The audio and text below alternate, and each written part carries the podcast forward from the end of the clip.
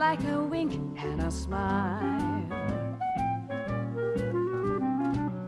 Leave your jalopy by the railroad track. We'll get a hip double dip dip toppy. 大家好，欢迎收听商业摄影聊聊天，我是老陆。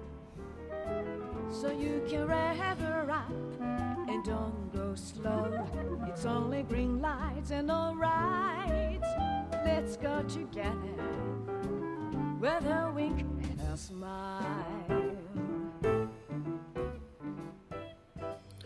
今天呢，我想跟大家聊一个新的话题，随便想闲聊一个最近一个新的一个事情啊，就是关于最近菲斯，呃，增加了一个新的代言人，就是我突然想跟大家来评价一下这个事情，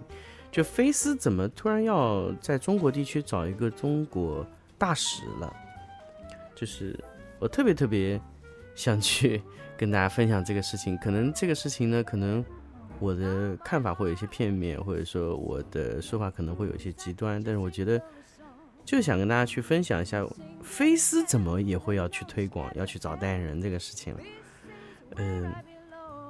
大家知道，其实呃，菲斯这个代言人啊，其实他有一些争议，他原来是哈苏的全球大使，然后就是可能跟哈苏是等于是哈苏前脚和他解除了这个大使的这个合同，他后脚就和菲斯。签了这个全球大使的一个合同，就是差不多一个前后脚。那么当然，这这这个摄影师呢，就是其实他有一定的争议。那么，嗯，我们首先不来说他身上争议的东西，因为这确实这个没有意义啊。就是说，那判断他的图片或者怎么样啊，其实我觉得意义不太大。其实这个事情呢，就是，嗯，就这个哈苏的大使转过来做菲斯的大使的时候呢，其实有非常多的争议。就几乎是两端的，就是可能一边就觉得哇很棒很棒，另外一边就觉得呃是这样的，就是两端的声音特别明显。我不想说我站在任何一面啊，当然，因为我我知道菲斯这个大使啊，真的非常不好当。从从这个菲斯要去做这个事情的时候，我就知道菲斯这个大使是非常非常难当的。不是我有时候会去评论啊。哈苏的用户和菲斯的用户几乎是两个极端，我可以跟大家说，就是哈苏的用户可能就是那样，但是菲斯的用户就是这样的，啊，大家可以懂我这个意思啊，就是可能你在哈苏代言的时候比较舒服，你到菲斯的时候你就会过得非常的难受，因为菲斯的用户都是非常非常专业的，因为我相信，呃，非专业的用户不太会去买菲斯的相机的。不是顶级的摄影师也不会考虑去买菲斯的相机，所以这个就就出现了一个问题，就是说用菲斯拍照的人非常非常专业，会选择菲斯用菲斯拍照的人也非常非常专业，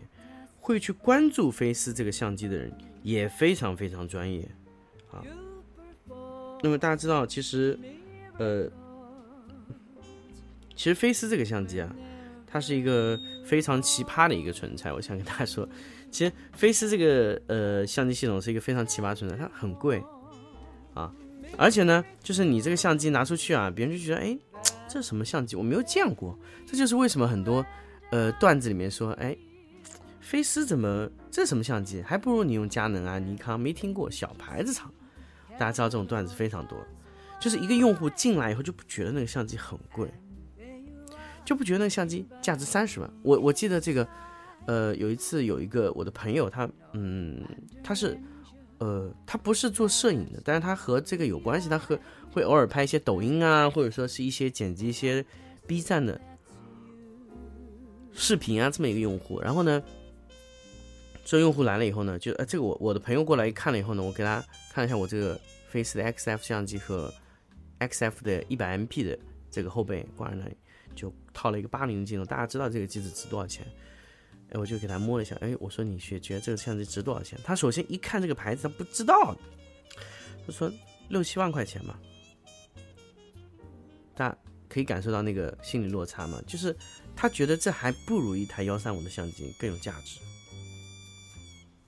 问题来了，就是但是你给哈苏，你给他看，他说哦，我知道这个哈苏很贵。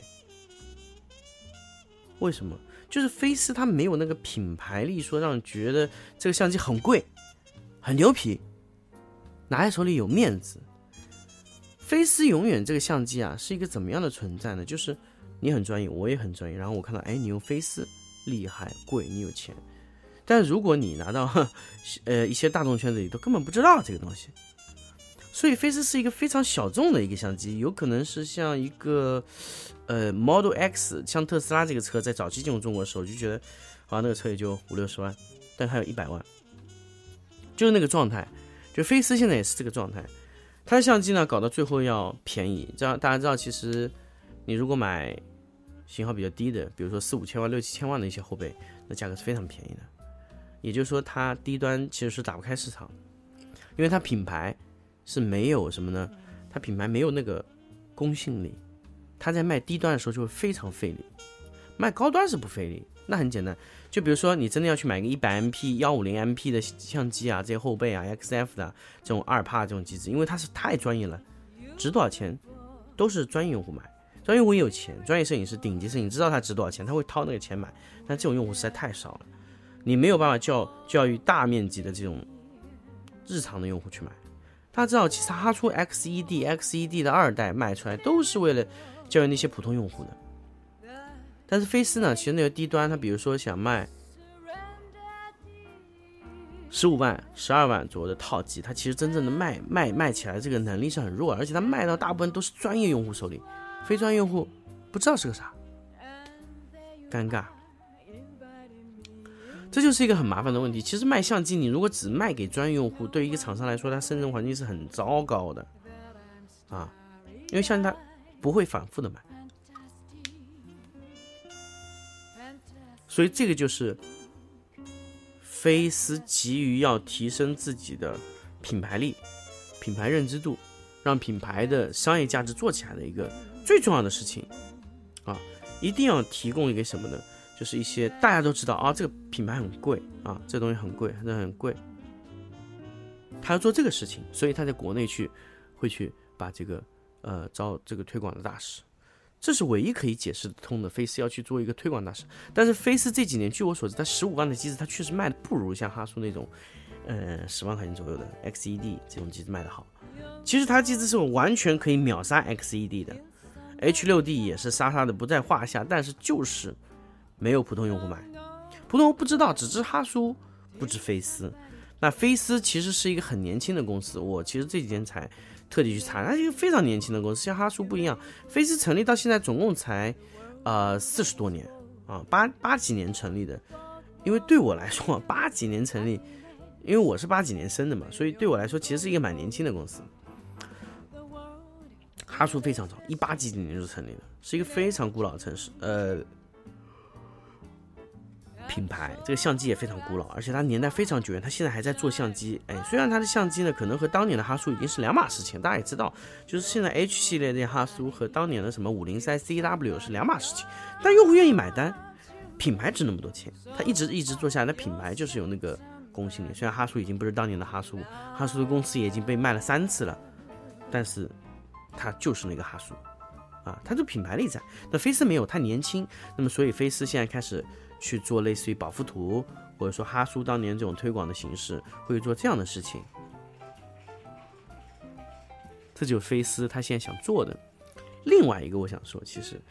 菲斯这些相机卖的非常贵，为什么也会推广给那些你根本买不起相机的人呢？根本买不起那些菲斯相机的人也会推广给你。大家简单来说，其实哈苏推广给大部分的用户，就知道你根本就买不起哈苏，他也会推给你。这几天呢，因为我在听一些这个讲座啊，或者说得到一些课程，我突然听到一个理论很有趣啊，我想给也分享给大家。说什么呢？说其实比如说我们来拿车做举例，比如说一个保时捷一百万左右的车，我记得以前有一个有一个有一个话题说的特别有道理，我想跟大家说，就优酷它那个免费的会员，它是不是呃，如果你是免费会员，它会给你推送广告，而且它推送给你都是保时捷啊。什么宝马啊、奔驰啊这种广告推送给你，但是你连优酷的会员都舍不得花的人，你又怎么买得起这些车？那推给你不是无效流量吗？大家觉得是不是特别有意思？因为广告永远要触达到要买的用户嘛，你根本就永远不可能买得起保时捷、奔驰、宝马这种汽车，你怎么会要看到这些这些这些广告呢？就像我们现在有时候在朋友圈会看到，就说，哎，什么一个呃劳力士啊，或者说是一个什么百达翡丽啊，居然会推送一个朋友圈的广告给我看，哎，不是精准推送吗？为什么推送给我看，我又买不起，对吧？为什么要推送给我看？哎，今天我就听到一个道理，就是，嗯，呃，这个我其实引用一下，就是吴伯凡，这吴伯凡老师他提出的一个概念是什么呢？就是说，其实往往奢侈品啊，它推广给给谁看呢？不是给真正会去买这个用户的人，就是比如说你知道百达翡丽的表好，你需要百达翡丽再推一次广告给你吗？不需要，因为你知道你要买那个，而且你明确非常明确知道百达翡丽是那个。你会去买这个型号，而且你知道要多少钱，然后你会在准确在那个地方买这个那个那个这个手表。但是百达翡丽是不会推送给你的，因为你不需要这些广告，所以百达会推送给你的意义是不存在的。那么我想说，比如说你要去买个百达翡丽表，一百万、两百万、五百万的表，那你买来到底是要彰显什么呢？看时间吗？当然不是，它是一个标志，对吧？知道你手上有一个五百万的表，那么也就是说你带出去，希望周围人都知道这个表值五百万。那么怎么样让别人知道你这个表值五百万呢？你怎么样让觉得别人觉得这个表是值五百万呢？那就应该由百达翡丽告诉那些买不起这个表的人，让他形成一种自卑感，啊，自卑感就觉得哎这个表很贵要五百万，然后通过这些自卑感，那么买百达翡丽这个表的用户就能得到了一种自身的一种优越感，啊，这就是买这个奢侈品的事。奢侈品重要性，所以其实菲斯他要再继续推广下去的时候，他一定要把菲斯推广到各个角落里。就像那天我看那个菲斯直播的时候，大家说，哎，这个是相机多少钱？三十几万、四十几万。那么，哎，说我哎，我永远都买不起菲斯，你推给我有意义吗？我告诉你，非常有意义，就是要让大家知道菲斯它值四十万。让那些真正会买菲斯或者哈苏之间人犹豫之间啊，就说句实话，你买相机有时候大家去觉得，就我到底是买菲斯呢，还是买哈苏呢？很多用户最后选了买哈苏，为什么呢？因为哈苏周间的用户认识知道，哦，我要哈苏相机，但是菲斯他不知道什么是菲斯啊，我不知道啊，菲斯像素好像是哦，我听的好像听到过，但是你好像还不如用哈苏比较好。OK，你一口血吐在这个这个一口血吐在屏幕上，因为你的。真的非常贵，但是用户不知道，用户不知道你的用户就不会买，他的用户不知道这相机贵，他不知道你当天用了什么相机给他拍，只知道是一台好像还可以的相机，但是就觉得不如哈苏的那台好。好了，菲斯现在去做这个事情，就是要把菲斯的地位告诉大家，我的相机要三十万，要四十万，要五十万，啊，这个镜头一个就要八万，对吧？我要告诉大家，这相机值多少钱。那么佳能当年。在中国做的事情就是告完全教育了市场用户，镜头越大越白，越重越贵，这就是佳能当年教导我们的。光圈越大越贵，所以佳能、尼康、Olympus、松下、索尼所有的一切幺三五的相机厂全部是以这个理念给大家，因为他当年教育大家就是什么呢？白色的贵，白色的镜头比黑色的镜头贵啊，红圈的比没有红圈的贵啊。那么 E F 镜头比非 E F 镜头好啊啊，那这个当然也不一定啊。那么，呃，